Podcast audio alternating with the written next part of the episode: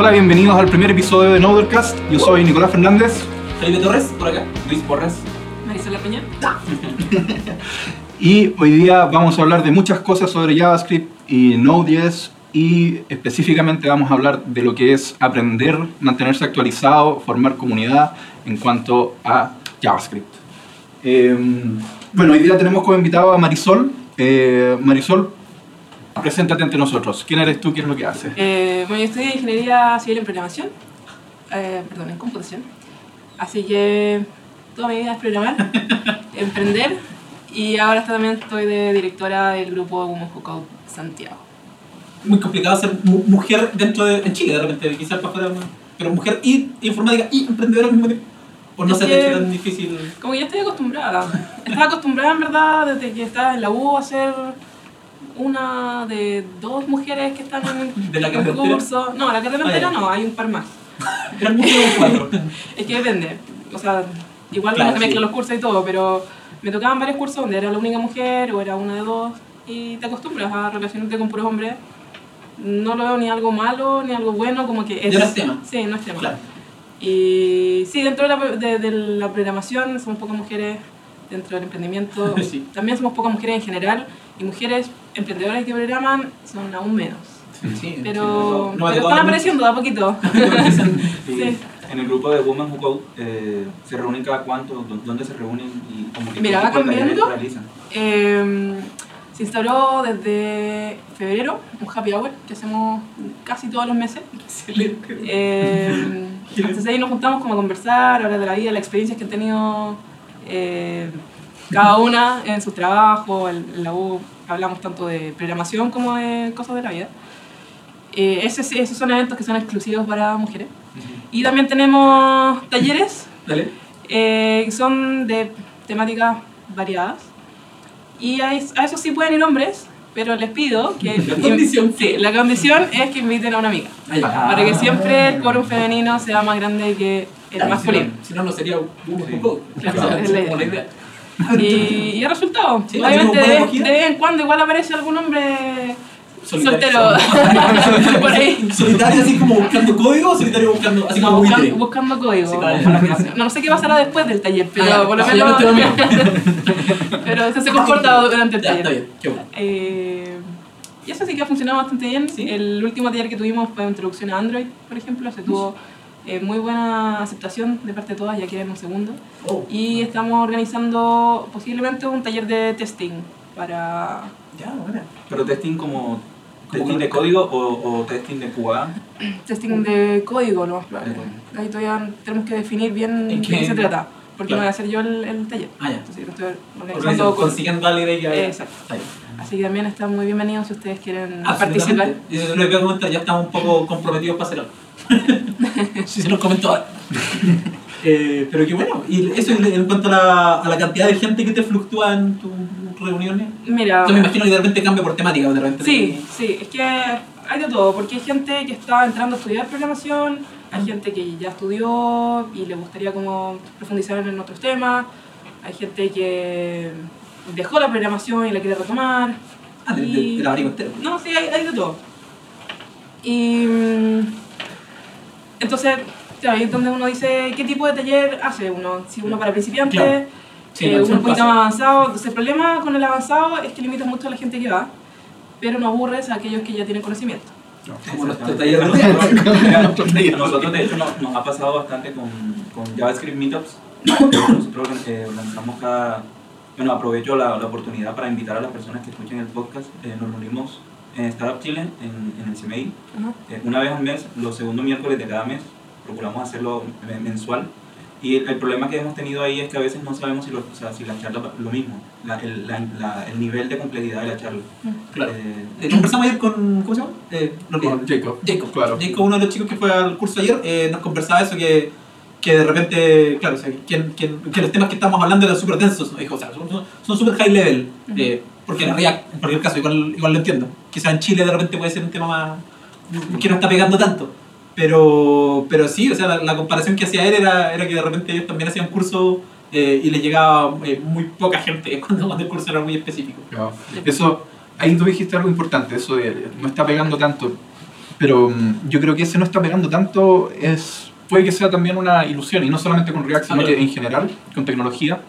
Porque yo me acuerdo que cuando empecé a ver, por ejemplo, Ruby, o cuando después empecé a ver eh, Node, yo dije, yo veía y trataba como de ver mis pares de trabajo y para otras oficinas y otros lugares, y era como, parece que esto no está pegando tanto. Claro, nadie pregunta. Pero mm, después de, después de buscar un poco, te das cuenta, no sé, después de, de un año o dos años, conoces gente que decía, no, pero si es que nosotros venimos haciendo esto, nuestro equipo es especialista en esto desde hace no sé cuántos años. Entonces, ¿Dónde estaban hace dos años? claro, entonces por ahí también va el tema de la, de la comunidad y de tener este, esta comunicación y que como que todos sepamos, quizás no todos entendemos lo que estamos haciendo, Claro. pero eh, eh, creo que es muy bueno que todos sepamos como las posibilidades y en qué está cada uno en vez de estar como encerrados produciendo Claro, por eh, separado. claro, por separado. Me gustaría que de repente todos contáramos nuestra experiencia, por ejemplo, no sé, entrando, primero que nada, cómo nos metimos en el desarrollo, aprovechando que este es el primer capítulo. Claro. Eh, contar un poquitito cómo nos metimos al desarrollo, cómo fue la experiencia eh, brevemente en la universidad y puntualmente cómo fue después salir y tratar de, uno, encontrar pega y dos, cómo trabajo en lo que me interesa, cómo empiezo a armar estas redes. Para mí fue bastante, eh, yo creo que distinto a todos los demás, eh, porque yo no soy ingeniero, yo soy diseñador industrial. Yo dije, este es un podcast de bicho raro. Y, pero desde siempre, desde chico, estaba metido en los computadores y arreglando cosas y metiéndole mano a los transformadores y electrocutándome y yendo a los Clásico. desglasaderos, etcétera, etcétera. Y estudié diseño industrial porque me interesa, a mí me interesa saber cómo funcionan las cosas y cómo se re- relacionan las máquinas con el hombre. Eh, y después cuando salí de la universidad, eh, me agarró uno de mis profesores de título y me dijo, oye, tengo un, proye- un proyecto eh, que queremos ocupar hardware. Eh, yo partí programando hardware, eh, como robots y cosas. Eh, y necesitamos a alguien que haga esto y, y también por el lado necesitamos quizás que nos ayudes con unos WordPress, con unas cosas por acá. Yo en ese, en ese entonces conocía C, C++ y aplicado solamente En la a... universidad al, al diseñador industrial le dan programación. No, pero no, para nada. O sea, yo lo, Por aparte. lo- claro, yo lo aprendí aparte y lo, lo integré un poco en mis proyectos, como lo empecé a integrar un poquitito como circuitos y lógica. Y fue bastante entretenido como unir esos dos mundos y por eso mismo yo creo que mi profesor dijo, bueno, este como que quizás encaja bien en, en esta parte de- del proyecto. Eh, pero el asunto es que yo como diseñador industrial no conocía prácticamente a nadie que programara. Y Sí, pues, horrendamente complicado. claro. Me imagino con el resto de tus compañeros nada. o sea. Claro, no, nada, me- yo era, o sea, bicho raro siempre he sido, pero era más raro todavía y más raro cuando salí. Y em, más raro cuando me, me senté al lado de programadores que estaban programando, no sé, en Java, en PHP en ese tiempo y WordPress. Y yo, como hacía programación de hardware, yo hacía, estaba acostumbrado a hacer matrices y em, operaciones binarias y un montón de cosas muy como low level. Claro. Entonces cuando me entré a PHP dije, ah, bueno, esto igual es parecido a C, es parecido a algo. Me imagino Y, pero eh, como yo estaba acostumbrado a lo otro, me, después yo decía, oye, pero ¿cómo hago esto? Y me miraba mi código y decía, pero ¿qué estás haciendo acá? Estás- ¿Qué son estas operaciones binarias, estos bit chips? Esta- Por ejemplo, como yo sabía que era más performant hacer, eh, Claro. no sé, los arrays como en vez de hacer con key object, Claro. yo hacía lo, a, a- a mano. En vez de hacer un hatch en PHP, lo hacía a mano. y, tenía una tabla binaria que hacía el pareo. Y funcionaba. Pero me miraban como que... ¿Qué estás haciendo? ¿Qué es eso? Así que, claro, después de que salí y empecé a, a hacer Santiago Lab con mi hermano, eh, yo dije, quiero hacer comunidad. eh, quiero, porque yo conocía por la gente de afuera. Claro. Y bueno, conocí ahí el JavaScript, el meetup de JavaScript y ahí me empecé a meter en la comunidad. O sea que el, el, el meetup de JavaScript fue el primero así que, que quisiste asistir, ¿no? No Claro. asististe a los demás de, de Ruby, de Python. No, yo no tenía idea que existían los meetups de Ruby. Llevaba dos años programando Ruby. Cuando empezó esto de los meetups acá, eh, bueno... eh, ¿Cuánto tiempo llevas en Chile Yo, antes de yo llevo tres años en Chile. Ya. Y cuando yo llegué, ya los meetups ya estaban, un poquito? ya, ya estaban avanzados. El, el de Ruby se hacía en la oficina de Continuum, yo trabajé en Continuum. Ah, cierto. Eh, y, y bueno, me, me llamó la atención por, por eso. De hecho, la razón por la cual yo empecé a trabajar en Continuum fue porque yo los contacté, porque yo empecé a buscar empresas que trabajaran en Ruby acá en Chile. Yo en Colombia trabajaba en una empresa que se llama Cumbia. que- Qué genial. Cumbia, como la, como, el- como la música, Claro. pero con K, Ah, ya. W, K, W, M, B, A. Eh, y bueno, allá aprendí Ruby y me hicieron introducción porque yo lo que manejaba era PHP, un poquito de PHP. Eh, y ahí fui avanzando, fui avanzando y, y cuando quise venir acá, porque yo tengo un familiar acá y quise como probar, No, empecé a buscar una empresa que, que desarrollara en Ruby. Busqué prácticamente Ruby Chile. Chile. Claro. Y, lo que, y aparecía. Continuum, aparecía Continuum por todos lados, aparecían los meetups, aparecían, ya yo conocía la página de Meetup, pero en Barranquilla, yo soy de Barranquilla, Colombia, habíamos creado un meetup de, de Ruby y, y siempre decíamos, no, vamos a hacer el, el meetup para tal día, y nunca se hacía. Y como que Era un meetup fantasma. conocía la página, pero nunca hicimos un meetup. Acá- cuando vine acá a Chile, conocí el meetup, o sea, la experiencia que era de, de que llegara gente. Ah, Y genial. me llamaba mucho la atención que llegara gente, a, o sea, que Continuum se prestaba con su Como que abrieron la para que llegara gente igual- de otros lados y eso en- al menos en Colombia eso es, es, es muy raro porque Acá en Chile también, o sea, en la, en la oficina, por ejemplo, en Cumbia hay portátiles de otra gente que, que se los pueden robar, alguna cosa por, por Claro. la inseguridad y, y como que eso no, es- no, es, no es normal. Pero, pero en Chile tampoco era normal. En ese Claro. tiempo también Continuum era, era uno de los bichos raros que se dedicaba a hacer esta actividad. Bueno, con- Continuum ha sido como eje central de, yo creo que de la comunidad de desarrolladores de Chile, o sea, ha desarrollado, ha movido un poco la máquina Claro. como el puntapié inicial de romper como el momento inicial y hacer que ruede la De hecho, piedra. cuando yo estaba en Colombia pensando la oportunidad de viajar acá, yo me, yo me enteré del evento de la, de la Startup claro. que, lo hizo, que la hizo, lo organizó Continuum junto con otra gente. Y esa fue otra de las razones por las que yo dije, no, esta empresa me, me, me llama la atención, la Me verdad, gusta. me gusta por, por, por- porque les gusta generar comunidad. Genial. Y, por ese lado. y quizás no estamos saliendo un poco del tema, pero tú lo llamaste así como, onda, hola, quiero ir a trabajar para allá. Yo- yo- ¿Cómo lo hago? O- o- Yo encontré el sitio de Get On Board, porque para ese entonces ya Get On Board apenas estaba así como Claro. empezando. Y, y, encon- y yo veía muchos empleos ahí. Bueno, aprovecho para, para decirle a la gente que, que no conozca Get On Board, que es un sitio Por favor, hecho por Continuum, para, enfocado en empleos, pero de programación, de diseño, web, todo lo que sea web, eh, programación móvil.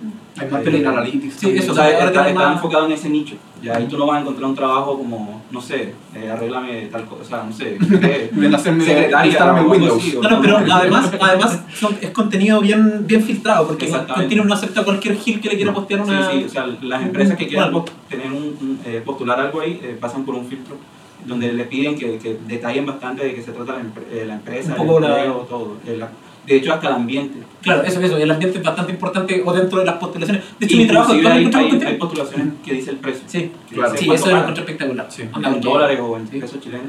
Y bueno, yo encontré un, un- un- una oferta de empleo de ellos que estaban buscando un, un tipo que supiera, que supiera Ruby y que quisiera aprender JRuby. Esta es la mía. Y yo, bueno, bueno, yo sé Java de la universidad, así que Ah, claro. no creo que JRuby vaya a ser tan complicado. además ya yo me mane- manejaba en Ruby, así que los contacté. Sí, ya, Ruby, ya, Ruby, ya. También. sí.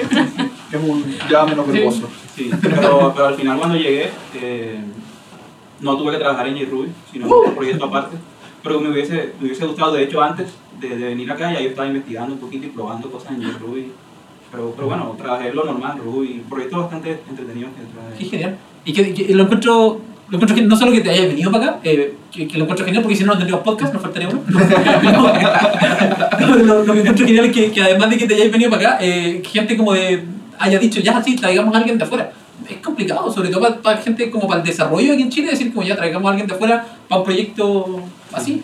No, pero, pero bueno, en verdad, Continuum no, no es que haya pensado vamos a traer a alguien de afuera. O sea, No, me imagino. yo llegué, Claro. yo Fuiste una de el claro. mensaje y ellos dijeron, bueno, Perfecto. bueno, O vamos sea, a, pero mm, tomar la puerta, igual es Pero interesante. igual, también de- debe ser también porque uno de los fundadores de Continuum es, es extranjero, él es de Cuba. Ah, bueno. Ah, ya. Ya, y a lo mejor también, y ya, ya habían tenido la experiencia con gente de Brasil Ujú. y con ellos conocían, eh, bueno, conocen el fundador de, de, de Continuum, se llama Jorge Rodríguez. Eh, él conoce a un tipo que aporta bastante en Ruby, ha- hace libros de, de Rails, que es Wow. este, Ya. ¿Cómo se llama? Que también- también es cubano. Ah, este, no pensé que era el mítico eh, compadre Reeves que desapareció durante un tiempo que no me acuerdo cómo se llama. El Ryan Bates No, no, no. Gracias.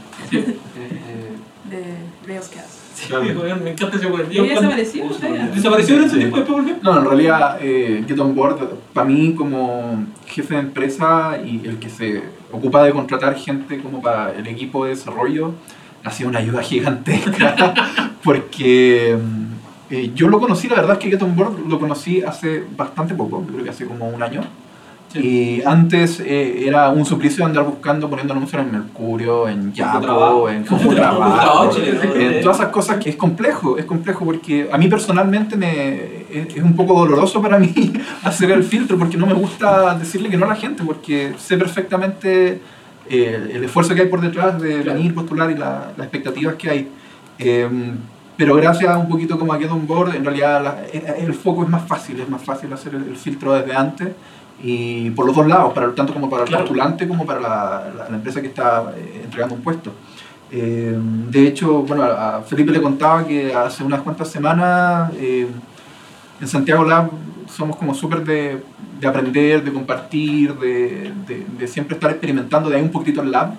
Eh, entonces decidimos traer una persona, decir, ok, eh, queremos traer una persona que no importa que no sepa nada, que no tenga título, que no tenga experiencia anterior, eh, que venga como aprendiz, le vamos a pagar un sueldo decente, y, pero tiene que ser una persona que quiera aprender y que tenga las mismas ganas que todos nosotros. Y yo dije, o sea, y lo tiramos un poco como, veamos qué pasa.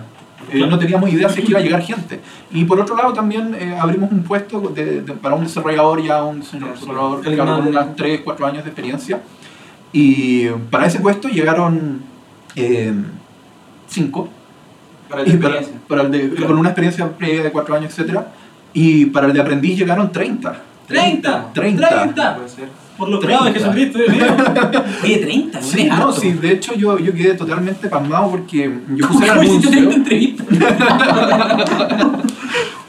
Oye, consulta, esas 30 o 50 personas que postularon, ¿cuántas mujeres llegaron? Sí, sí. Uh. Llegaron alrededor, muy buena pregunta, llegaron alrededor de esas 30, eh, fueron alrededor de 3 o 4, Eh, de las cuales eh, había una que era una periodista. Se había equivocado. y- No, no, no, no se equivocó. Eh, Ella, ella era periodista, pero le interesaba mucho, que igual acá es, creo que es Sí. común en Chile. En el fondo que empiezan por periodismo y quizás ven un poquito la parte online con un WordPress. La, la programación está en, todo. De hecho, Sí. en caso aparte, así como haciendo un paréntesis, eh, eh, hay un, no me acuerdo qué diario, lo leí el día en Estados Unidos, está enseñándole a programar a todos sus a todos sus desarrolladores.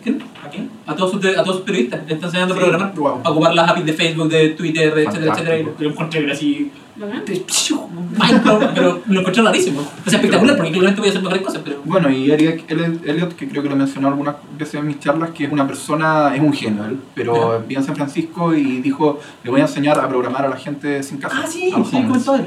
Y mm, él les dice, bueno, es un poquito como darle un pescado a un hombre y va a comer un día, enseñar a a pescar y... Claro. Eh, ¿Cómo dio? es fantástico, o sea, una, es una experiencia yo creo como súper demostrativa para todo el mundo, eh, no solamente como el mundo de desarrolladores, eh, como de que la gente, y es lo que normalmente se ve, que la gente que está sin casa muchas veces es por algo desafortunado y que cayeron en, Claro. cayeron en un momento en su vida y no han levantarse. podido salir, ¿no? Sí, claro. Oye, ¿y él tiene alguna página donde Claro, él, él es, es como un personaje, Eric Elliot que- se llama. Lo dejamos en las show notes. Sí. Dejémoslo en las show notes. todas las cosas que tenemos que dejar en las show notes. Claro, de todas maneras, ericeliot.com. Eh, yo había mencionado sobre el, el tipo que escribió un, un libro de Rails eh, que, conoce a, que, no- que conoce a Continuum y es eh, Obi, Fer- eh, claro, Obi Fernández. Obi Fernández, ah, sí, sí, Sí, ¿por qué me suena tanto? Sí, que él escribió el libro de, de Railsway, se llama el libro. The Raceway. The Raceway, claro. otro libro. Entonces, y también eh, fundó una empresa de desarrollo en Estados Unidos bastante conocida también, que trabajaban con Ruby. Pero después se salió. Pero, bueno, el tema es que bueno, se conocen y, y tuvieron, en continuo tuvieron un- Ah. una experiencia de, de que tuvieron proyectos junto con ellos y enviaron a una persona allá y ellos y los tipos de Estados Unidos enviaron a alguien en continuo. Entonces hubo esa como Intercambio, claro. Cultural. Fantástico. Yo Para- pienso que es importante, igual que las empresas eh, vean, el- o sea, tengan en cuenta como el intercambio cultural a veces es bueno. ¿eh? Sí, yo ahí tengo un tema. Eh, no, no, no, no, no, tengo un tema. Tengo, no, tengo un tema, tengo un tema súper importante con, con lo que, que es la facilidad de votar barreras eh, culturales o barreras geográficas, con, sobre todo en la área que trabajamos nosotros. Cabo, que hay un poco de desarrollo, o IT, o informática. Creo que es harto más fácil de repente que con otras áreas. Y, y me agrada bastante lo que se está generando. Pero no quiero irme por esa tangente porque nos falta saber cómo entraste a la Sí. programación. Ah, me falta saber cómo entraste tú. Ah, sí, sí, también. Yo todavía no entro a la programación, estoy aprendiendo. Está aprendiendo ahí, Estoy ahí. con las clases de Node. Sí, sí. Pero simplemente no ver un poco. Claro, Hay que me enseñe. claro, hay que aprender. Nada, cuéntanos. Eh, ¿Cómo partí yo? Yo partí programando, si se puede llamar programar en HTML. Ya. Cuando tenía como 14 años y era fanática de una serie. Y dije, voy a hacer una página. ¿Qué serie? Esto es importante, para el podcast. Va a ir en la show, me encantaba Charm. ¿Charm? Sí. ¿Charm? ¿Las tres hermanas Charm? Ese, Ya, dale. ese. Buena serie, buena serie. Yo me encantaba también. Nada que decir. Y partí como haciendo mi página en front page, no sé si se acuerdan. No, no me toque, no me toque en front page. Mi página de ROMs de Super Nintendo en GeoCities estaba armada con front page. GeoCities. Geocities. Sí, yo creo que Under me- Fire. Sí. Bien. Creo que ya me tuve una. Oye, oye, si no teníais los dos GIFs de las calaveras ahí, dando vueltas al medio en H1 con un marquí, así, corriendo. Y yo lo que persigue era el mouse. y, Con el los y, y el MIDI sonando por detrás. Oh, lo máximo. Todas esas cosas. Yo partí en Word haciendo páginas, así que tú estás un nivel más Yo, alto que yo. sí, Oye, que se me había olvidado el archivo lo que te- cuando perseguía el mouse. Oye, genial. sí. Ya, perdón, perdón por esa pequeña tangente. No, y recordando buenos momentos, igual, buenos Mi tiempos. carneta en el piso. Y eso, de ahí fui avanzando un poquito más. Eh, jugué un poco con JavaScript, yo creo, en su momento, pero muy poquito. Y de ahí siempre me gustó como la computación. Yo quería estudiar astronomía Wow. y como que mi familia no, no estaba muy de acuerdo. como- ¿Hay, hay, un ¿Hay algún nerd en tu familia? Eso es súper importante. No. O sea, como yo lo he visto, no lo quiero tirar como talla. Eh, como yo lo he visto, de repente cuando no hay un nerd realmente, así como una persona como dada a estos temas más en la familia, es re complicado encontrar Pero- esa validación. Pero yo pienso que no, no es necesariamente que sea nerd, sino. No, no, es como que hay dos sí. términos ahora: está el nerd y está el geek. Sí, claro. Es un como el nerd que saber- ocupa Apple. No, no sé, pero. no, pero, pero no estoy, yo estoy de acuerdo. O sea, no, no digo nerd para que la gente del podcast sepa, no digo nerd de manera despectiva. O sea, yo soy un nerd, pero así remandado de nerd. No sé cómo lo digo. te- Yo tengo que tener un nerd tatuado en algún lado. Pero no, o sea, lo digo de en buen sentido. O sea, no, no nerd así, ah, como la venganza de los nerds. No, o sea, como- un buen nerd. Como, como los que hacen podcast de JavaScript. Ese estilo de nerd. Ah, No, ¿Hay algún cuestionario que para uno saber si es nerd o no es nerd? seguro, Eh, seguro. mira, que haber. con esa pregunta, si alguien ha parametrizado el nerdismo, yo creo que ya está. sí, tiene que haber, yo creo. Ya, perdóname. Eh, De nuevo, perdóname. Bueno, lo más cercano como alguien que me influenciara, eh, el hermano de mi mamá, que es ingeniero. Ah, ya. Es lo más cercano como al lado de, de ingeniería. Y mm, bueno, mi familia, o sea, mi, mi mamá, mi papá, como que, incluso creo que mi abuelo, como que no, no les gustaba mucho la astronomía, que iba a tener que trabajar al norte, me iba a morir de hambre, y no sé qué. Y que ojalá como que pudiera buscar otra cosa y que la astronomía que sí, que lo pueda estudiar, pero que sea un hobby, que me dedique como... Comprate un telescopio. Sí, siempre quise, pedía telescopios para, para el cumpleaños. No, nunca fue. Nunca te regalaron un telescopio. No, sí me regalaban libros de astronomía. Ah, bueno. Esos libros sí. Sí, igual es complicado realmente un telescopio. O sea, tendría que- como que irte al campo realmente para aprovechar. Es que mi mamá vivía en el campo. Ah, Y- Ahí está. Como 40 kilómetros de la ciudad más cercana y en verdad el cielo es bacán. Ah, genial. es bacán. Eh, en el sur de Chile, cerca de Valdivia. Ah, Fantástico. Bonito, bonito eso. Sí, pues. Así que me dijeron sí. no, mis papás no, no querían esto, que buscara otra cosa y, y mi tío me dijo, no sé cómo llegó el tema, pero me dijo, tienes que buscar algo que sea como un hobby para ti. Y siempre lo estés pasando bien cuando lo estés... No, o sea, es No, pero de los mejores es- consejos de la vida. O sea, en que verdad es como súper obvio, Sí. pero como que necesitáis, sobre todo cuando tenéis como 16 años. Estás como en esa etapa de, de ver que Sí, de como, en verdad me hace todo el sentido. Y dije, ¿qué, ¿qué me gusta hacer? Porque yo como que me gusta hacer muchas cosas. Pero ahí fue como volví a la programación, como, que lo paso demasiado bacán haciendo esta página web. Quiero estudiar programación. Y en verdad cuando decidí eso no tenía la más remota idea de lo que era programar en verdad. Claro. Pero, pero estaba enamorada de la programación, no importa. Así que entré a estudiar y ya cuando tuve mi primer curso de, de programación, que era con Java, algoritmo. vaya. no, era con Java ya, eh, me acuerdo que la primera prueba me la eché. Me cuestioné el futuro, de la vida. Pero. de, ahí, de ahí repunté y fui la mejor de la clase y todo el Ah, tema. ya. Pero al principio sí fue como. Primer choque. ¿Qué pasó? Yo te programé mi página, era tan bonita, Dios mío. ¿Qué está Igual, igual ahí, a mí me llama la atención que la gente pensará que los que programan solamente son los ingenieros informáticos o computing, lo que sea. Claro. Pero yo que estudié ingeniería de sistemas allá en Colombia, muchos de mis compañeros, y yo me daba cuenta que a muchos no les gustaba programar, o sea, no necesariamente. Sí. o sea, Y se graduaban, o sea, las tareas de programación las mandaban a hacer o, Sí. o las hacían, pero quedaban mal. eh, y, y, y bueno, o sea, no necesariamente ti- tienes que dedicarte a la programación si eres un ingeniero informático, te puedes dedicar al, área comercial. O que- gestión, no, y de repente. o- sí. gestión, claro. Y, y, me llama como la atención eso. Lo otro, en Colombia, bueno, no sé si acá, de pronto puede pasar también, que la gente a veces tiene como el concepto de que, de que, el, que el programador es como como, como, como el obrero. Como que después tú, tú Sí. programas primero y después tienes que eh. Como que, como, como, como que tienen ese concepto de que los programadores ganan poco. Y, y, y tienen ese concepto porque así es allá, No, y, y hecho. Pero, pero uno se da cuenta, no sé, en Estados Unidos o en otros lados, donde hay, donde hay más, más cultura más de, de emprendimiento y de, y de programación, de cosas de tecnología, que no que, los, que tú puedes seguir programando toda tu vida si quieres, porque esto no es, si las cosas que que sea algo de... de- de- los grandes bases de programación a- aparecen porque son giles que llevan 40 años programando pues, Exacto. y que no pasaron de programación a liderar equipos de desarrollo. O sea que está bien, está súper bien, es una opción válida. Claro. Pero acá pasa mucho eso, de hecho, si tú sales como civil informático, básicamente, que es como la, la versión más gerencial del- de, la informática en Chile, eh, puta, tus primeras pegas van a ser programación, o sea, seguro.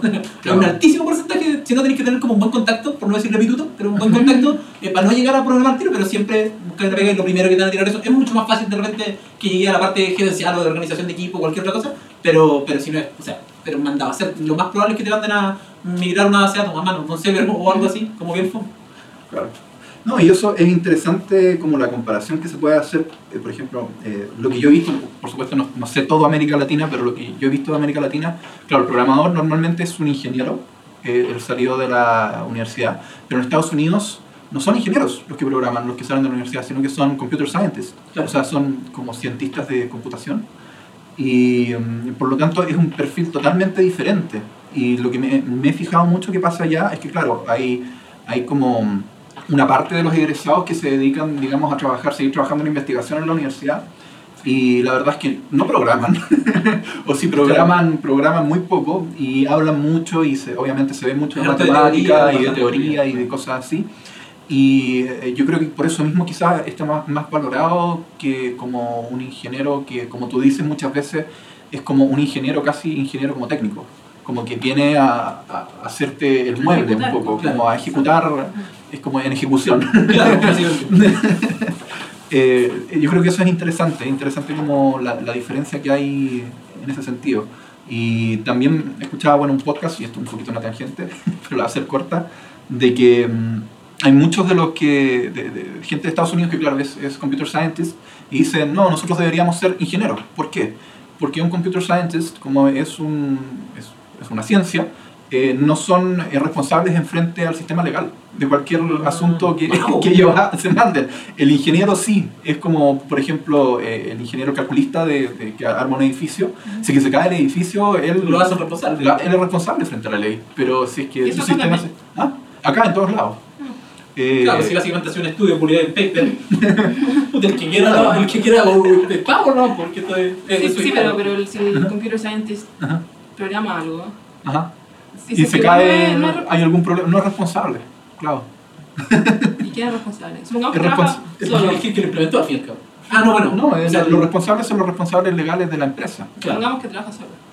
Si es que Bueno, trabaja ahí- ahí solo, ahí- Quizá haya- pero ahí habrá alguna figura legal. vamos a tener que invitar a un abogado Sí. al podcast. Vamos a más tangentes para este podcast un experto ahí código. Sí, claro. Sí, pero el otro día, siguiendo por la parte de los abogados, era, ¿cómo, ¿cómo haces como un NDA, como un, Ajá. un contrato de No, confidencialidad no a, a la hora de compartir código, por ejemplo? Claro, o de. claro. Como todo ese lado. Es complicado. Sobre todo porque al fin y al cabo lo que estáis traspasando es, es una idea, ¿no? Es como, o sea, es una idea aplicada y escrita en un código, pero es, es complicado. Cuando sea algo más colaborativo es, es bastante, bastante complejo. O sea, hay que tener cuidado. Sí. Porque si, por ejemplo, tú entras a trabajar en mi empresa, dije ya, eh, Nico va a programar en Time Points. Toma, aquí tienes mi repositorio y tienes mi vida ahí. Claro. Y te puedes mandar a cambiar y Y generar Time Points 2.0 con... 2.0 o le vaya a venderlo. Claro, a- no, y se puede. Sí, pero es que igual yo creo que la, la figura del NDA también es, es más que todo también para cuando ocurren esos casos se puede hacer demanda y todo. Claro, es más que nada el parche antes de la herida que... Porque, siendo súper sincero, o sea, el código te lo puedo sacar si tú no, si tú no firmas eso, Conocí en NDA. claro. Eh, yo puedo agarrar tu código sí, y... pero con un NDA tenía un respaldo Claro, Exactamente, el- Pero si no tienes eso. que, no ¿cómo, te protege? No sé bien. no nada- Tal vez el NDA no es suficiente en realidad, tiene que haber alguna Algo de- otra cosa. Claro, como una no sé. patente, así como la famosa patente. Porque un si, virus que si, si ya. te llevas el código y lo implementas en otro lado, por ejemplo, pero no estás compartiendo el código, Claro. estás vendiendo Ah, el puede ser. Ah, bueno, Ahí- está- necesitamos realmente tener un abogado, porque aquí ya no la patentación es terrible. Yo tuve que ver un poquito de la patentación por el lado del diseño eh, por los proyectos que, que sacamos después de título. Pero un cacho. Eh, es un cacho porque en el fondo tú puedes patentar una serie de cosas eh, y en el diseño normalmente lo que uno patenta es la tecnología y es la implementación de una tecnología. Es decir, tu idea no puedes patentarla porque supuestamente creo que de hecho es el científico el que puede patentar una implementación de una idea. Me van a corregir seguramente más la probable gente- todos los abogados que estén escuchando este podcast me van a, me van a corregir, me van a abogados desarrolladores. No, Pero lo que sí estoy seguro, claro. lo que sí estoy seguro es que tú, eh, por lo menos en un objeto de diseño o en un producto, cualquiera tú lo que haces es eh, patentar la implementación. Entonces, finalmente, un poco como lo que uno ve entre Apple y Samsung. Eh, tecnologías, hay unas tecnologías puntuales que están patentadas y que no se las pueden copiar por un cierto periodo de años. Pero eh, tú no puedes llegar y patentar la idea de un teléfono celular eh, Claro, la touch. no, no. Pero voy a intentar la implementación de Claro, la implementación de... la No, por implementación- ejemplo, Sapphire Crystal, que creo que se llama. O sea, que específicamente la implementación de. Claro. Igual se entiende. sí. O sea, pero es complicado. O sea, no, es un es muy tema. complicado. Por lo mismo yo cualquier cosa que, que trabajo acá en Santiago Lab y que es para cliente, y es va a un repositorio cerrado. Claro. Y eh, por un lado es triste para mí porque a mí me encantaría que Santiago Lab en GitHub tuviera un montón de proyectos. Claro. y, Pero es complicado. Pero, ese recuerdo con la gente misma, o sea, con la que trabaja contigo, Claro. no necesariamente con externos. Claro, no, pero también por otro lado, la mayoría de las cosas que yo hago y a donde colaboro, todo va con licencia totalmente abierta de MIT y Sí, de sí. las clases, a las clases que yo hago y pongo el código y todo va con licencia de MIT, es como haz lo que quieras con. Sí. Yo, yo creo en la, en la apertura Sí. y hay una... va- Vamos a dejarlo en la show notes también. Sí, es que hay una porque- charla tremenda de Tom Scott que se llama Privacy is Dead, que es tremenda, es tremenda. Eh, habla básicamente de, ok, eh, acordémonos hace 16 años atrás, cómo era el estado de, de vivir donde no habían smartphones, no habían todas estas cosas. Y imaginémonos como el mismo salto, pero 16 años 2030, 16 años, bueno, ahora 2031, Claro. eh, más adelante, y es como, básicamente el gallo lo que dice es, ok, mira, eh, nuestra vida está siendo grabada y monitoreada Sí, constantemente, pero nos da lo mismo, porque todo el mundo sabe lo que hace todo el mundo y, y todo es abierto y puedes acceder, estás conectado constantemente a, a todo el mundo. Él lo explica mejor y más bonito y más entretenido y más largo. Eh, Claro. Lo vamos a dejar ahí el Y show con diapositiva, me imagino. Exacto. No, pero Gallo es un, Sí. un expositor así tremendo. Ahora, ahora que estamos hablando de que, de que bueno, las empresas, las startups eh, que tienen su proyecto y contratan desarrolladores y todo eso, eh, hay, hay algo que me llama la atención de, de, bueno, de, de varias startups de Estados Unidos que mm, crean proyectos open source y como que... Sí. eh, Los cabo. Claro, como que motivan también a, su, a, su, a sus desarrolladores Bueno, que, React. que, que, de- que hagan comunidad a partir de esos proyectos open source, eh, por ejemplo Ru- Ruby on Rails, también. que fue un proyecto que, que empezó primero, eh, ellos hicieron el, el- la, la empresa que se llama Eh, eh, ellos son 37 Signals. ese, Claro. eh, pre- no la empresa, pero el, el, el proyecto se llama Ah, Basecamp. Basecamp, Claro. ese, ese. Y, y, y Rails nació fue de Basecamp. Y Wow. hace poco yo vi una charla de, de, de uno de los de, de Rails Core Team, Ujú. que es Guillermo Ibarán, amigo mío de, de Colombia. Eh, él decía que, que los features nuevos que hacían en Rails, primero los probaban con Basecamp. Ah, Lo, lo probaban con Basecamp para ver qué tal, porque ya era un proyecto que, que podían probar con, con bastantes clientes, Claro. con bastantes personas, cómo, qué tal se comportaba. Y, y después lo soltaron. y, y es interesante, interesante que, que de- después lo sueltan a Rails para que la comunidad pueda... Pero es invertido el sistema. O sea, igual es freak porque normalmente es al revés. Trata, Claro. trata de crear algo y cuando se valida la comunidad, la comunidad lo empieza a ocupar, eh, te valida, te, no sé, te, básicamente te limpian un poco tu, tu idea, tu código eh, con todos estos pull requests masivos. Eh, tenéis como millones de desarrolladores No sé si gratuitamente. podría decir que lo limpian, como No, que lo tiran a la no, guerra. no, como que no, llegas no, un brazo, que claro. una pierna Ya menos. está, ya está validado, ya está validado, ya. Eh, pero una vez después de eso lo podéis ocupar realmente como en entornos más duros, con más exigencia, tú, y, y la verdad eso es, es un poco invertir la lógica, está interesante. Ujú. No tenía idea que lo hacían así, que que lo, espectacular. lo hacen. Mira. Claro. Me llamó la atención por ese lado también. Sí, sí, eh, es tremendo en realidad. También en el, en el libro, nosotros cuando empezamos Santiago Lab eh, con mi hermano, mm, nos leímos, la primera cosa que nos leímos fue el rework eh, de, también de 37 Signals, que es un libro que básicamente dice, el título lo dice un poco todo, que es como retrabájalo, es como vuelve a plantearte cómo deberías trabajar, cómo deberías emprender. Y en, y en el fondo eh, viene un poquito como también como Ruben Rails, es como lo que ellos probaron en verdad, empíricamente, cómo les funcionó y lo que aprendieron te lo transmiten a ti, entonces te dan un montón de tips y cosas que nosotros adoptamos y que en fondo es conocimiento Pero- súper valorable. ¿Podrías mencionarnos como un tip que... Mira, por ejemplo, tienen, tienen varios, es súper entretenido porque tienen los capítulos van como, son como súper directos los títulos de los capítulos. Entonces hay uno que se llama ASAP is Poison. Entonces es como, as soon as possible, onda, lo más rápido que se pueda es veneno. Decir eso en, un- en una empresa es veneno. Sí. Todos, y básicamente la, la, la versión, el, T, el Too Long Didn't Read, es, es eh, todos sabemos que lo necesitamos lo antes posible. Por lo tanto, tú repetir todo el rato ASAP, lo único que haces es ponerle más presión y hacer la meta más inalcanzable. Eh, Claro, generar una sensación como en el resto de la gente con la que trabajáis de repente claro, una, una sensación de Quizás puede ser positiva o quizás no, depende también de la urgencia y de la motivación de la gente, pero es un tema para otro. Claro. También Sí. te dicen, por ejemplo, no, no dejes, o sea, si- primero, tú no trabajes a deshoras. Y segundo, no dejes que la gente se quede en la noche trabajando. No dejes. No puedo creerlo, no puedo creerlo. Y eso es como una metodología, eso Sí. existe. Sí, no, e- eso, y eso es lo que nosotros Deberíamos hacer hemos panfleto y repartirlo en Chile. No, yo, yo creo que depende mucho como No, sí. los, los programadores en general, porque muchas cosas también pasa. A mí me encanta programar de noche. Me encanta. Y de No, yo también. mejor, pero yo en la mañana No rindo nada.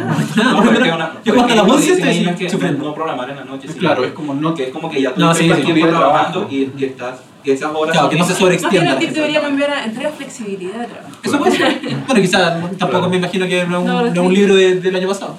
No, que no, tiene que no, no. su tiempo. Tiene su tiempo. Puede haber una versión actualizada quizás con el... Claro, no, no, o sea, a ver, mi experiencia un, un poco cuento a eso. Yo soy una persona totalmente taciturna, o sea, yo me activo totalmente en la noche. Eh, se me ilumina el cerebro y me salen todas las mejores ideas de todo el mundo y empiezo a hacer un millón de cosas. A mí me gusta, también soy un poquito músico, y me salen todas las ideas de las canciones, las melodías y todas las cuestiones, y entre medio se me ocurre cómo solucionar un problema toda la noche. Eh, el asunto es que cuando empezamos a trabajar de nuevo, ya cuando empezamos a trabajar con mi hermano, eh, partimos obviamente sin una oficina, partimos trabajando en la casa y mm, yo trabajaba así todo el rato. O sea, y dejaba... 24-7. Claro, 24-7 no es que estuviera todo el día trabajando, sino que en cualquier momento cuando se prendiera la lucecita me sentaba. Entonces, eh, el problema de eso es que eh, después de años de, de- de pasar por eso y de estar despertándome a las 4 de la tarde y acostándome a las 8 de la mañana y, un día uno y otro claro, eh, nos dimos cuenta de que, mm, o sea, me di cuenta, me di cuenta de que en el fondo hay que tener un orden uno mental. Eh, sobre todo yo creo que más, más aún cuando uno es su propio jefe y cuando además tiene que ser jefe de otra gente, tiene que tener un orden eh, mental de como, ok, esta hora es de esto, esta hora es de esto otro, y a esta hora se corta. Y, no, y es como un poquito como que uno tiene que retar al cabro chico que tiene adentro, no, yo quiero seguir jugando en la plaza y la cuestión. Anda, no, anda, no, no, no, no que vaya a seguir programando, no vaya a seguir leyendo esta cosa de, de React, de Haskell o lo que sea. Tenés que ir a acostarte.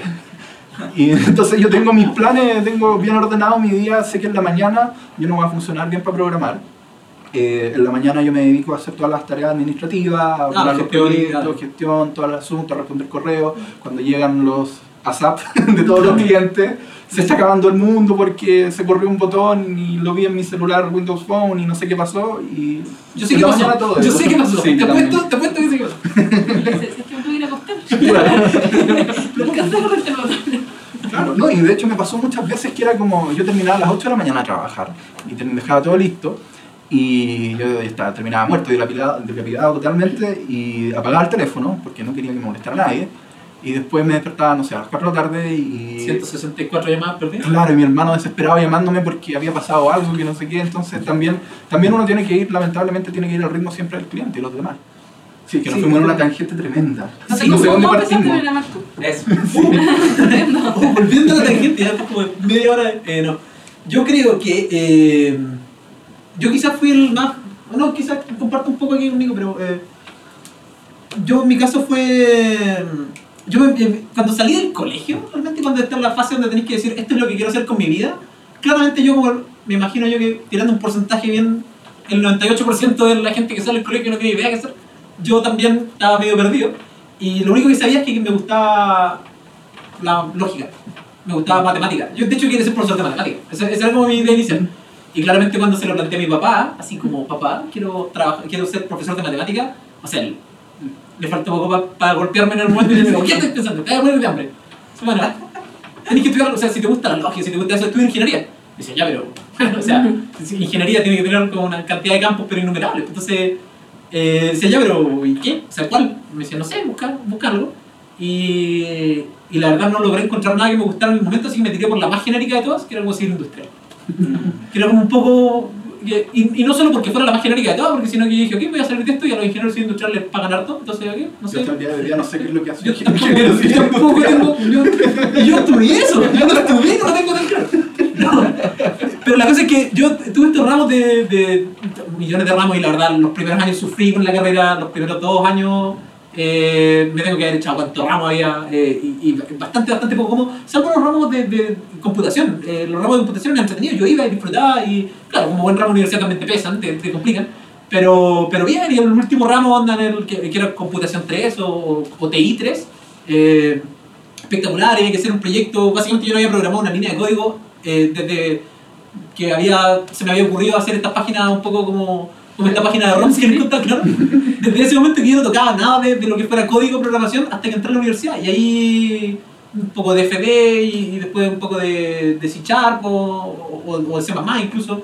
Eh, y fue así como muy someramente, o sea, nada real, nada, nada realmente pesado y, y la verdad igual sufrí un poco con la programación hasta que llegué a este tercer año de carrera, tercer año y medio, y ya al borde de matar eh, por segunda vez consecutiva eh, electroterrorismo, eh, dije, esto no, esto no, esto no, esto no, esto no es para mí, esto no es porque más encima, Yo yo, me sufrí. yo me borré, me borré mucho. Pero llegué a ese punto y dije, lo miré, miré como mi- mi- mis años de carrera y dije, yo tres años y medio y no he aprendido nada que me guste. Entonces no... Y yo tres años y medio per- perdido, entre comillas, porque hay experiencia, hay amigos y todo lo que queráis, que bla, bla, bla, bla, bla, pero a nivel universitario, nada. Entonces dije, no, man, esto no puede seguir. Aparte que básicamente me estaba por echar este ramo de nuevo, entonces dije, no, tengo, no, no, si ya me lo estoy echando de nuevo, no me, no me tinca estudiarlo, ni siquiera me motiva como por el final y ser ingeniero como civil industrial, chao, tengo que buscar alternativas. Eh, lo conversé con mi- mis padres, claramente, y me dijeron, sí, inténtalo, y ahí llegué a informática. Dije, como, ok, ¿qué es lo que me gusta? Claro, completamente. Pero ponte tú, eh, la- yo soy muy gil. Las, las pistas estaban ahí, yo llegaba a la casa a programar, llegaba a la casa a desarrollar, llegaba a la casa a instalar Android en el celular, recompilar los kernels de Linux que tenía Ubuntu en el, o sea, en el PC. Entonces, era... Era decís no decís como, sé que puedo vivir de esto. Jamás, Que- jamás te vida, como, jamás. Mi viejo informático, mi- mi- yo no. Ya, entonces. La cosa es que igual, igual es válido, o sea, si lo pensáis de verdad, igual es válido como esa, ese periodo como de exploración y puedes intentar, después caerte y volver y rearmarte ya. Por ese lado está bien. Pero cuando yo entré a estudiar informática, realmente mi madre, en una de estas conversaciones como, ya después de todo este tema, y me voy a cambiar de universidad, no sé qué, papás, eh, esto es lo que está pasando. eh, mi madre le dijo, fue gracioso y triste al mismo tiempo, porque estábamos conversando los tres, así como tomando un café, eh, como bien serio. Y mi madre le dice a mi papá, ¿viste? Si yo te dije cuando este niño entró a la universidad que debería haber estado estudiando informática. Y tú me dijiste, no, déjalo tranquilo. Y dijiste, ¿dónde estaba estudiando informática? Y yo me agarraba la cabeza y decía, ¿por qué no me dijeron, weón? ¿Por qué? me hubiera ahorrado tres años. Pero no, o sea, igual, igual lo entiendes, está bien. Y de ahí para adelante, de hecho, me puse a estudiar y estudié medio semestre, o sea, estudié un semestre, medio año, y, y entré a trabajar al tiro. O sea, como porque dije, oh, me encantó esto. O sea, esto, está de locos. O sea, de otro mío. Así que hice una práctica, la verdad, porque quería trabajar en el verano para obtener plata para irme a mochilear, como era un poco la tendencia todos los años.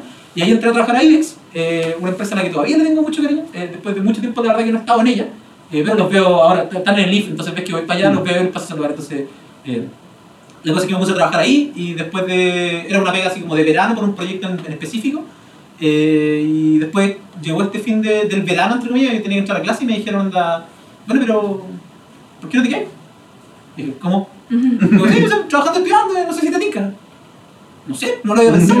ya, bueno, déjame pensarlo. Y lo pensé y dije, ah, ¿sabes qué? Hay un patrón continuo. Sí. Y dije, ok, ok, intentar. Y, y la verdad, bueno, ahí fue donde me tiré a trabajar en estudiar. Porque la verdad, antes de eso, todos mis veranos eran trabajar en eh, telefonista en el Pizza Hut. Que de paso es la pega más horrenda que tenía en mi vida. porque Si alguien está acá pensando en trabajar, me dice, por favor, no. Segura que esa pega se puede automatizar. Es cierto, no necesitas un teléfono. completamente, completamente, pero era terrible. ¿no? Bienvenida a Pizza Hut, muy buenas tardes, mi nombre es Felipe Torres, ¿qué le puedo ayudar? Claro, tenemos una pizza más... Ah, no, chao, no, olvídalo. Después de eso... nunca más. No. ¿En qué lo puedo ayudar? Quiero una pizza, da. Ya, la cosa es que odié esa pega y buscando esta, algo más formal llegué ahí y ahí me ofrecieron quedarme.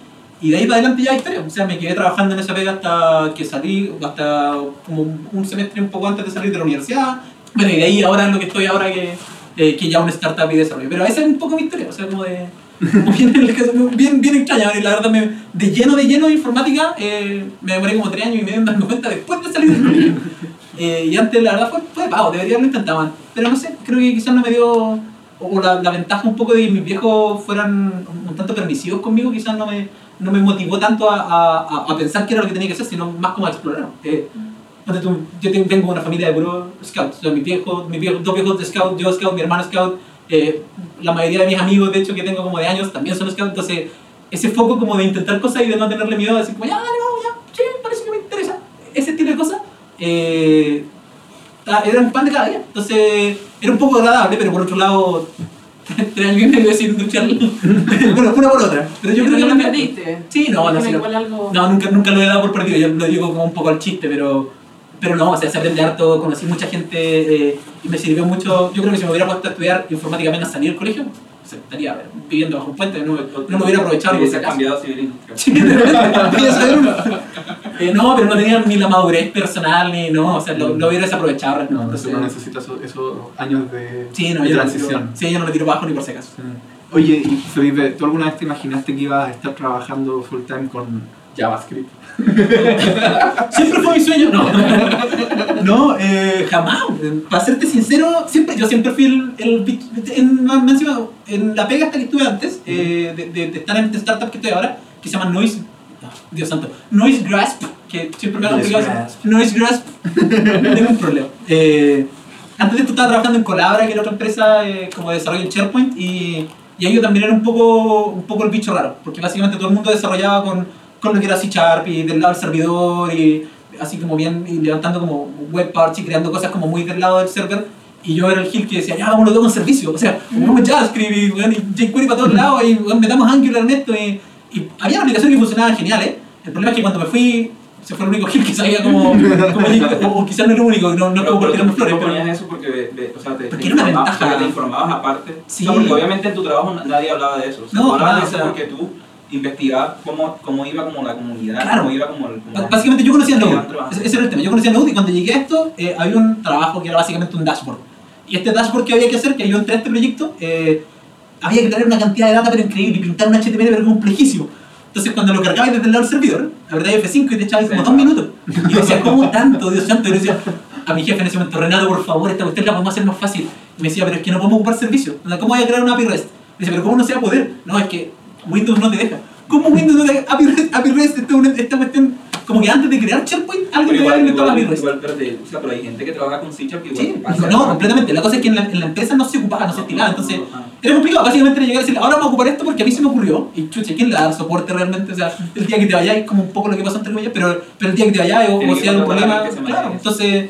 Pero por otro lado también dais un poco la, la parada o mostráis ciertas cosas que, que después un segundo y un tercer proyecto y, y ya le empezamos a tomar el gustito a ocupar la API de, de SharePoint eh, y a ocupar mucho REST y a ocupar como todo en JavaScript porque cargar, lo que te decía, cargar este dashboard era súper complicado pero, pero ocuparlo a nivel de REST, o sea, llamar a estos servicios y pintarlo en HTML, le quitáis la carga de renderizar 300 veces al servidor y se la dais a 305 al fin y al cabo que no, que no se calentaban tanto la cabeza, no renderizó, entonces Claro. era harto más fácil.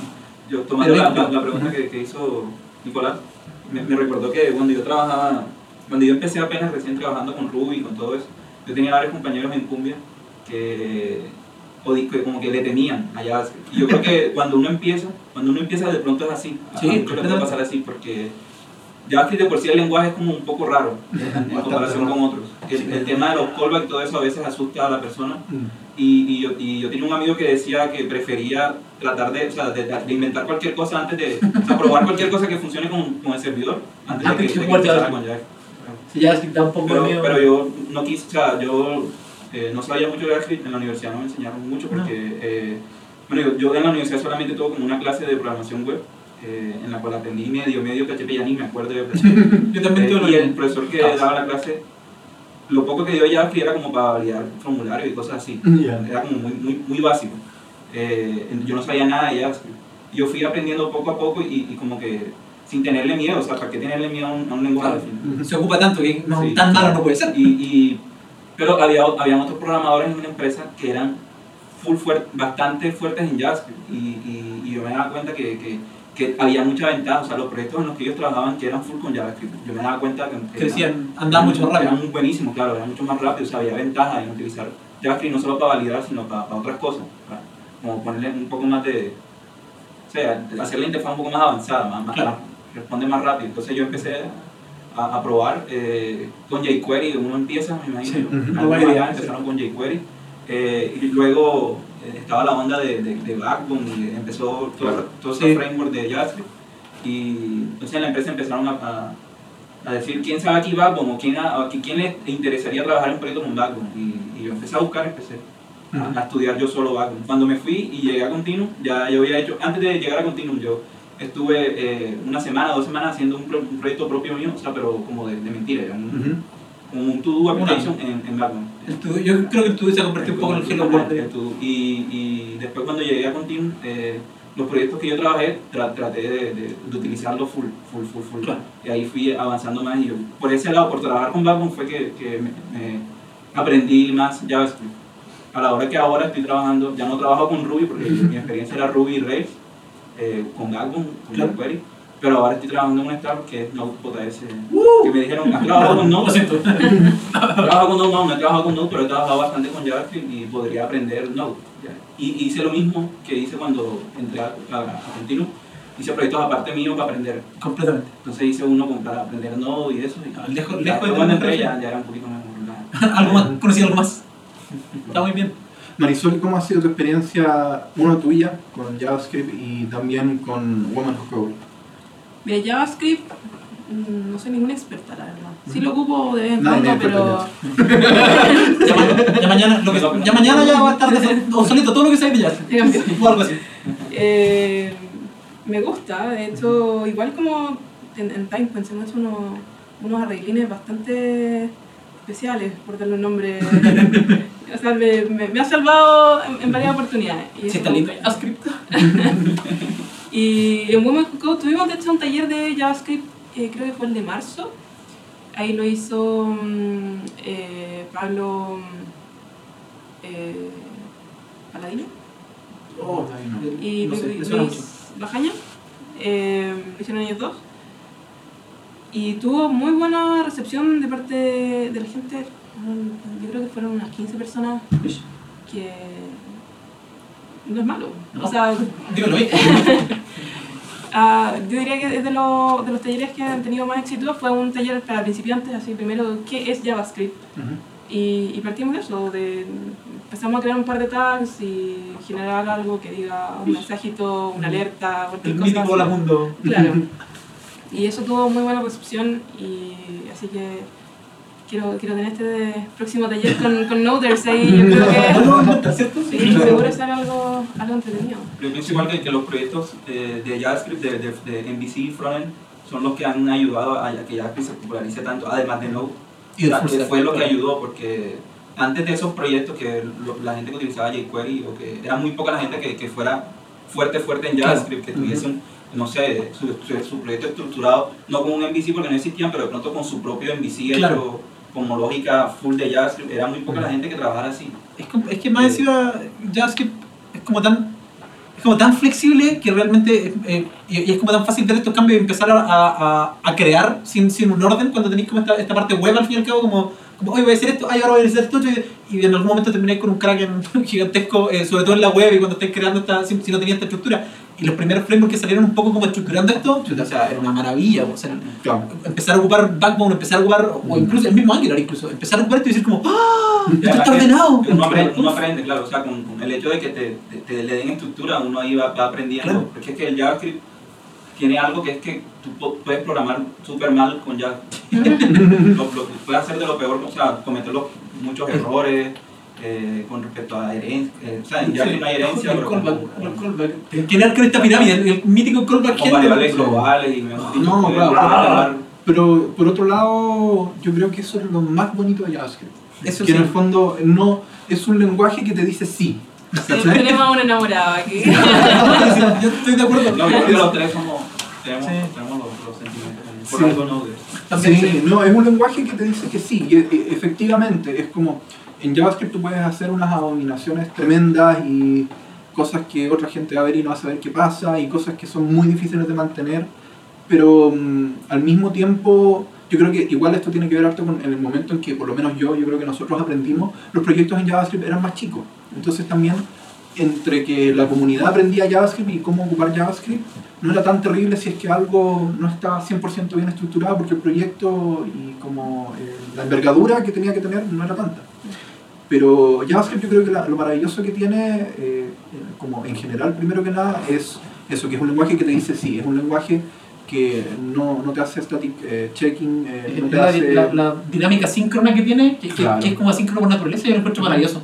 O sea, asíncrono es nuevo, está en todos lados. claro, Ujú. todos, todos tienen alguna plataforma asíncrona, algún Ujú. eh, framework asíncrono. Pero el que, lo que tú decías, si el, el que, el- esa misma lógica o ese mismo event loop eh, en el que está basado, te permite hacer maravillas espectaculares. Claro. O te permite resolver un problema de mil ¿sí? maneras diferentes. La mitad están mal hechas y, y la otra mitad, la mitad no son tan buenas, pero al mismo tiempo como que es un lenguaje que yo siento que va creciendo con uno. En el sentido de que eh, en la medida en que uno se va dando cuenta de esto como eh, Frankenstein que hace, eh, uno va aprendiendo al mismo tiempo, por supuesto, si es que uno se detiene a ver, eh, uno se da cuenta, ah, eh, eh, por, por ejemplo, si es que uno después lee un libro y dice, ah, esto era lo que estaba hablando la persona del libro cuando hablaba de separation of concerns, Claro. de separación de... se me. Concerns. De concerns. La separación de concerns. Em, de preocupaciones, eso, la separación de preocupaciones. Esto es lo que, esto es lo que hablaba. Y, y yo creo que una de las primeras cosas que uno se da cuenta, eh, ya sea consciente o inconscientemente, es, ah, por esto las variables globales son malas. Cuando no sabes por qué tu aplicación se cayó porque pusiste jQuery o un plugin y no entiendes si no cambié nada, simplemente le puse esto, ni siquiera lo llamaba.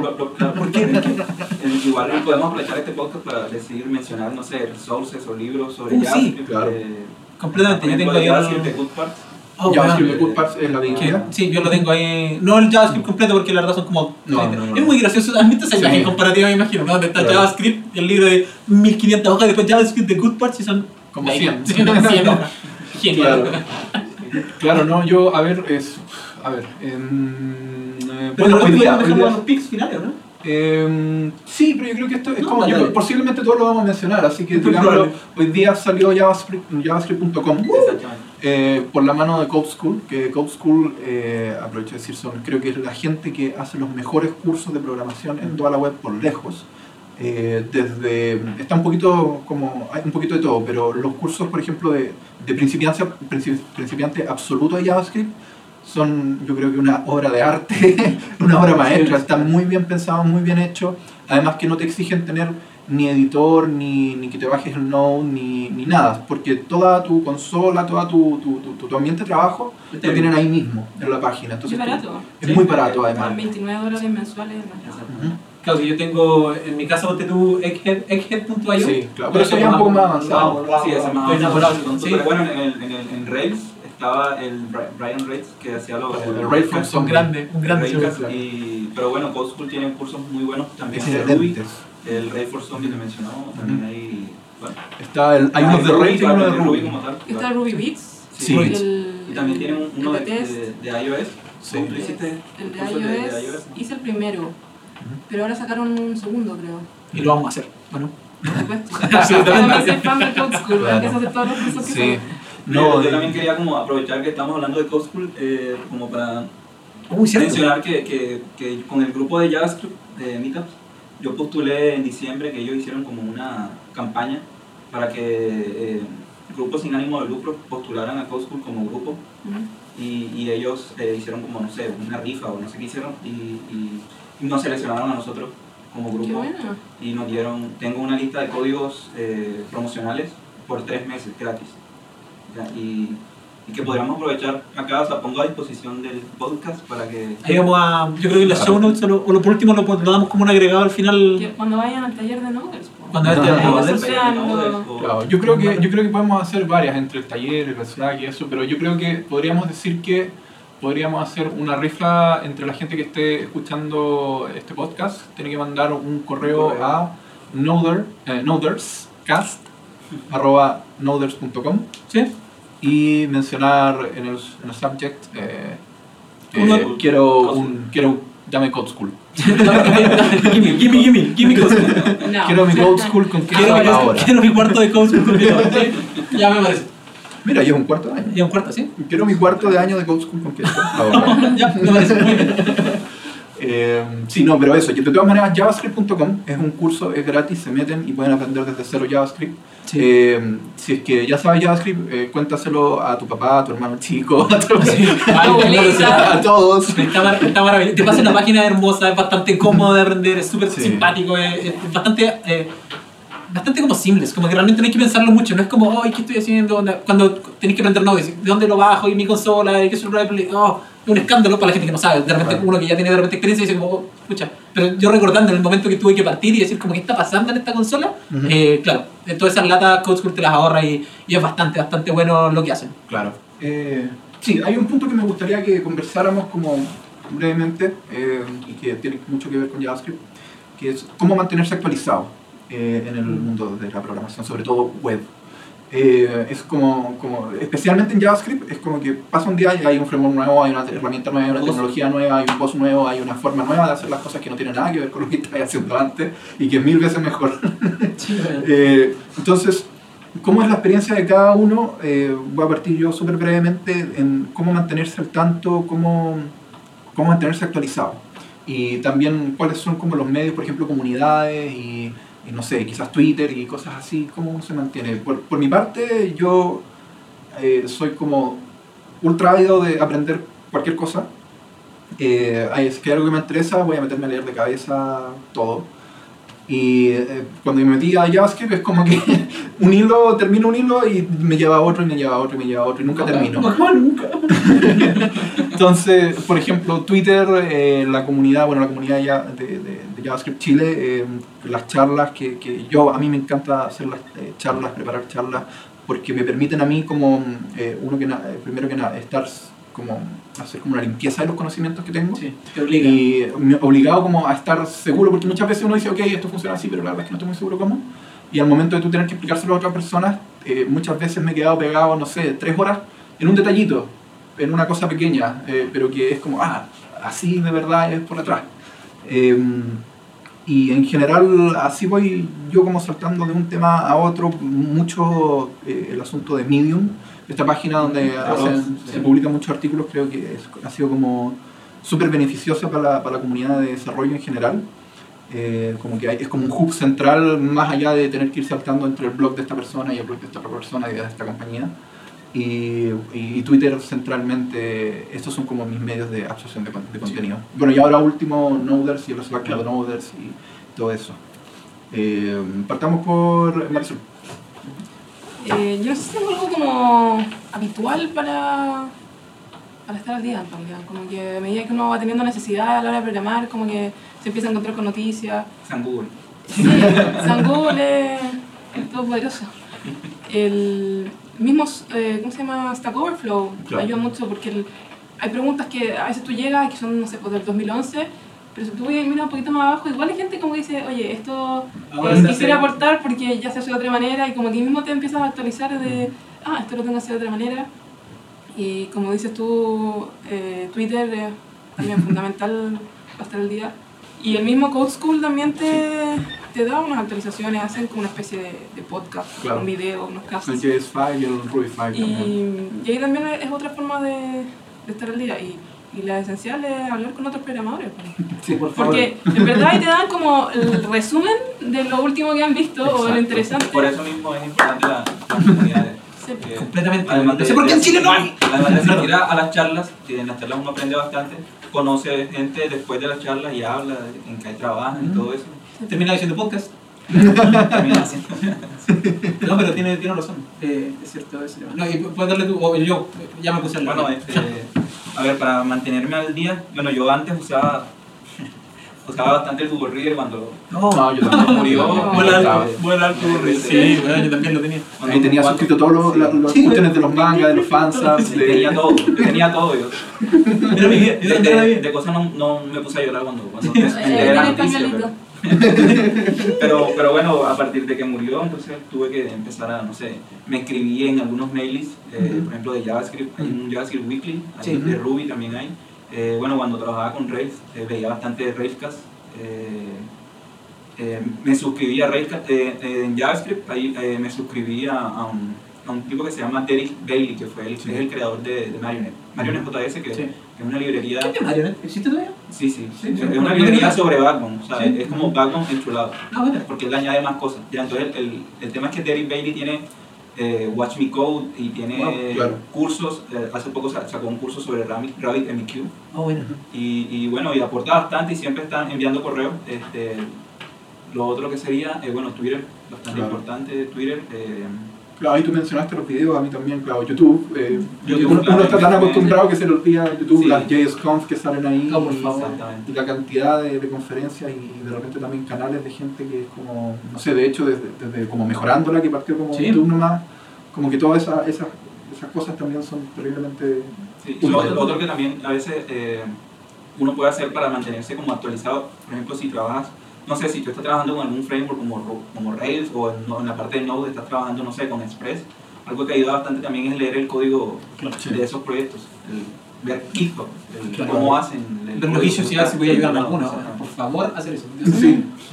Eh, es- esas son, son buenas experiencias, yo creo que todo el mundo, aunque y da lo mismo, la, la gracia un poquito del, del código abierto es que da lo mismo si es que te equivocás y si es que lo haces mal o si es que...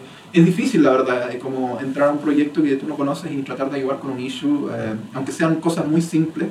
A veces uno lo hace, pero quizás no va con la filosofía de la persona, Claro. de la arquitectura que, la, que hizo la persona.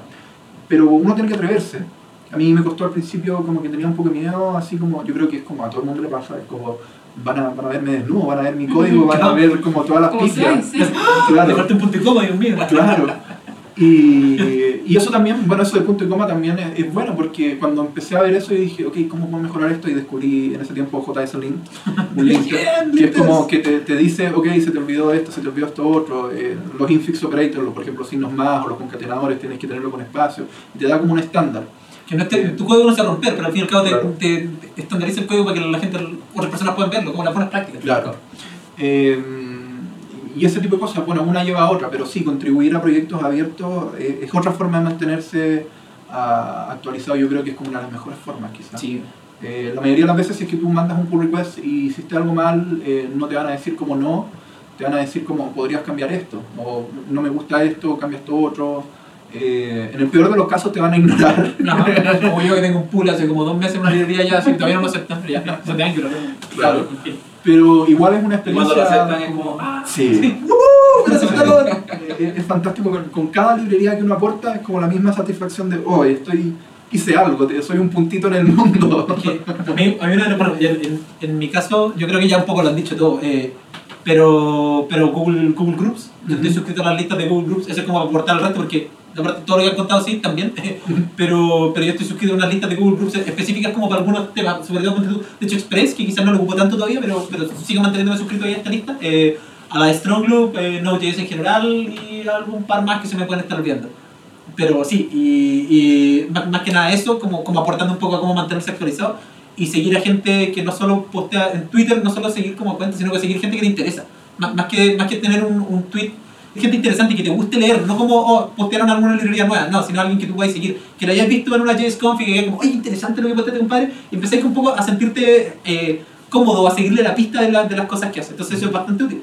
Y con lo de lo- los pull requests en general, eh, hay una frase que a mí me gusta mucho de, de Shai, Shai Resnick, que un, un consultor de Angular que tiene unas charlas muy graciosas que también las vamos a dejar puestas después en las show notes. Eh, eh, no solo es un consultor de Angular hace como tres años o algo así, sino que además hace stand-up comedy en Israel. Entonces es una mezcla súper, súper extraña para lo que un, partiendo por un desarrollador, eh, pero, pero no solo eso, una persona que hace charlas, no solo hacer charlas de tecnología, sino que hacer stand-up comedy te aporta demasiado. O sea, van a una charla de este compadre que tiene un nivel de energía cuando se para en el escenario, pero genial.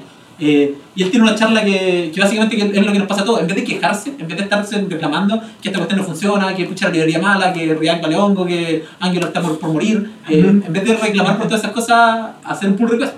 Chao. Darte la lata, darte la lata de ver cómo mejorarlo tú. Porque quejarse es súper fácil, o sea, todos nos quejamos, pero, pero cuando quería hacer algo, ahí es donde realmente se, se ve la gente que aporta. Bueno, y con eso yo creo que podemos pa- pasar a las recomendaciones de cada uno. Eh, voy a partir yo, a dar un poquito como la nota de tono. Sí. Eh, mis recomendaciones serían, si no han ido a ver Mad Max por el camino, por favor, vayan a verla, porque es la mejor película que yo he visto hace, no sé, 15 años. Eh, tiene algo muy lindo más allá de como la película en sí misma y, y que es Mad Max y toda la, la- la mitología de Mad Max, que es que el, el director, eh, no sé cómo, me van a tener que perdonar como cresta, logró que le dieran no sé cuántos millones eh, para lograr lo que él quería, su visión, eh, que era como súper personal. Sí, usó, la mayoría de los efectos son efectos prácticos, es decir, no hay 3D, no hay casi eh, CGI, no hay nada de eso. O sea, hay un poco, pero como se pueden imaginar, esos efectos son muy caros. Hacer un efecto práctico es muy caro, involucra mucho trabajo.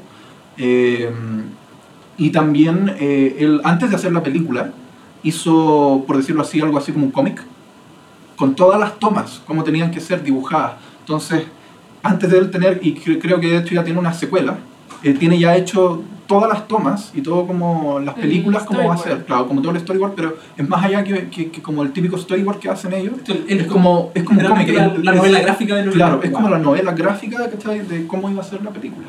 Esta es la película. Y Kubrick, La nueva. ya. Ujú. No, no sé, estaba hablando de la que salió recién o. Claro, la, la que salió recién. Claro, no, bueno, y también si no han visto Mad Max, la original, por favor, veanla. Esa es mi recomendación uno. Mi recomendación dos es eh, Eric Elliott. Tiene, lo vamos a dejar en los show notes, tiene dos eh, artículos en, en Medium que se llaman Los dos pilares de, de JavaScript. eh, y habla sobre, eh, el primer pilar es eh, cómo se hace herencia en JavaScript, que no es una herencia clásica de clases, eh, es una herencia de prototipo.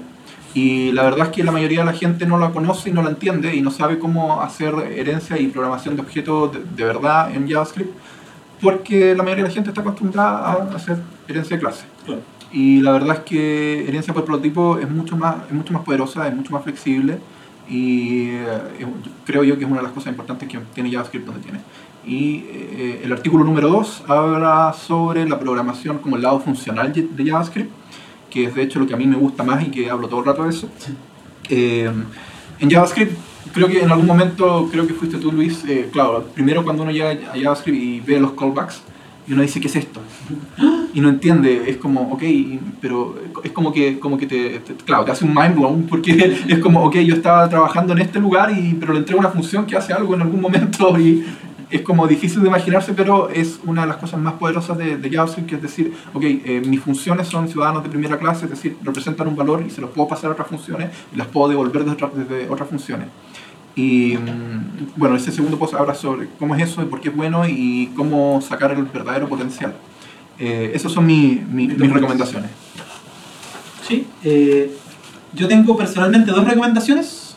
Eh, la primera recomendación es eh, hashtag 700, que estamos un poco cansados de... No, eh, no, hashtag 700 un poco más para los que tienen el espíritu emprendedor en cierto modo eh, y para los nerds que quieran aportar una causa interesante. Es una comunidad latinoamericana, un poco lo que comentamos, lo que tocamos súper someramente al comienzo de esta eh, de este podcast, eh, lo que comentamos de, de botar la barrera geográfica eh, y, y lo fácil que eran, es un poco hacer eso. Así que si les interesa, eh, hashtag 700, sin, el hashtag como símbolo, sino hashtag 700.com, punto .com, si no me equivoco, punto .com, eh, para que lo vean, está muy interesante, es una comunidad Slack, eh, también la comunidad de Noders en Slack. Eh, y ese es mi primer pick, y mi segundo pick es The Flash, la serie. Estoy, yo creo que si, ya- si hubiera una segunda temporada terminada ya me lo hubiera visto antes de venir porque encontré maravilloso, encontré maravilloso lo que está haciendo DC, que nunca lo logró hacer antes, considerando todas las versiones que hubieron de eh, Superman y Batman y toda la serie, recién están logrando generar esta, este, esta microcultura entre generar de Flash y generar Arrow y generar esta, esta comunicación entre la serie, estos spin-offs de que una serie se basa con la otra, etcétera, etcétera, que no lo habían logrado y que claramente Marvel se estaba comiendo el mercado cuando hizo toda la cantidad de películas que hizo. Así que, eh, super nerd, mi parte super nerd como de cómics, eh, pero, pero eso, ¿Estás me en agradó cómics mucho. o está No, no, es la serie, la serie, la serie de, de Flash. Pero es Oh. es nueva. Eh, sí. hay una de los, como los 80. Bueno, En persona. A mí me No, encantaba sí. eso, Sí. en el maravilloso. canal 13, los sábados y domingos. creo Yo lo disfrutaba demasiado. Pero ahora lo disfruto más porque tiene claramente mejores efectos. no, pero es muy buena, es una serie eh, live action, live action serie, sí, Claro. sí, live action. Eh, está maravillosa. Así que esos son mis dos picks de esta semana. Eh, sigo yo. Pero con la misma línea en realidad de, hashtag 700, invitaría a todos eh, programadores a emprender y a armar sus propios proyectos, entender que, que pueden hacerlo, pocos recursos, tienen el tiempo, tienen el know-how, así que, que se arriesguen. Y dentro de eso, invitar a mujeres a su emprendimiento, a que me lo llamen, a que se unan a, a Women Who Code, eh, lleven a sus amigas a los talleres. Ahí estamos esperándolos para que lleguen todos los, los que están escuchando este podcast al próximo taller de Women Who Code. Ten cuidado, van a llegar millones. Millones de personas. Está bien, acompañados por mujeres. No, bueno, bueno, Acompañado por todos los abogados que... que van viendo nuestro podcast. Está bien, está bien, eso queremos. Fantástico. ¿Cuándo va a ser, ¿cuándo va a ser el próximo taller? Eh, no tengo la fecha exacta todavía, eh, teníamos una fecha estimada para la próxima semana, pero todavía tengo que confirmarlo. ya. Ya, pero pueden meterse en... Estamos en meetup.com, ahí se puede buscar a Women Who Code Santiago, o también en Facebook, Who Code Santiago, y en Twitter que tenemos WWCSCL. Fantástico. Me pareció. Y Luis. Bueno, ya, por mi lado, eh, recomendaciones. eh, hay una conferencia que se está planificando, hoy salieron los Elirby, es en Perú, se llama la IncaConf. Eh, van, van a haber charlistas que se ven interesantes, van a hablar de Docker, de Jazz, de Ruby, de varias cosas. Eh, la JSConf y la RubyConf en Colombia, Por favor, que se que viene quiero en por ir. octubre en Medellín.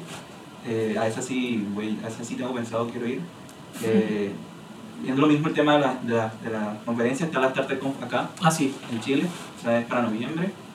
Em, y, y bueno, quería aprovechar también eh, como para mencionar que em, voy, a, voy a, empezar unos, unas, unos bootcamps de programación de Ruby on Rails con Uh. una empresa, eh, una startup que ganó Startup Chile acá, se llama WordTech Makers, para que, Ah, ya sí lo he cachado. que le interese wordtechmakers.com y se inscriba, son bootcamp pagos, eh, pero es muy intensivo de, por- de tres meses, eh, donde se va a aprender todo lo que tenga que ver con eh, O sea, de- programación con de de desde cero a ninja. de- claro. Genial, ¿verdad? Exactamente. Sí. Oye, qué buena, qué espectacular. Eh, así que eso, no sé si le damos un cierre a esto. Sí, bueno, eh, muchas gracias por haber escuchado el primer Ahora, episodio. de- ahora, ahora de lo Muchas, veces- muchas gracias por haber escuchado el primer episodio. Eh, nos gustaría saber qué es lo que opinan ustedes, tírenlo por redes sociales. Eh, seguramente vamos a tener que armar un Twitter oficial. Ya está armado, ya está armado. Ah, ya, ya está armado, ya está armado. ¿Qué es? No de CL Podcast. No, no, no, no, mentira, mentira. No, lo vamos a dejar ahí, lo vamos a publicar desde siempre. Tranquilo, esto se arregla. se puede ocupar el Twitter de Nodex. Ah, claro, sí, desde el Twitter, al menos desde el Twitter de Notes va a estar y desde el todo, todos los personales que tengamos eh, Claro. va- va- van a recibir el spam, eh, las notificaciones respectivas. Y eso, eh, pero básicamente si es que quieren mantenerse informados, sigan a Noders eh, en Twitter eh, y ahí vamos a también hypear todo, todo el rato, vamos a spamear todo, todo el rato. Todo el día, todo el día, todo y el queremos saber qué es lo que piensan y también si es que les gustaría comentar algún tema, hablar con nosotros, eh, pueden mandarnos un mail a noderscast.noders.com. Y eso es. Muchas gracias, hasta luego, chao. nos veremos. Nos vemos.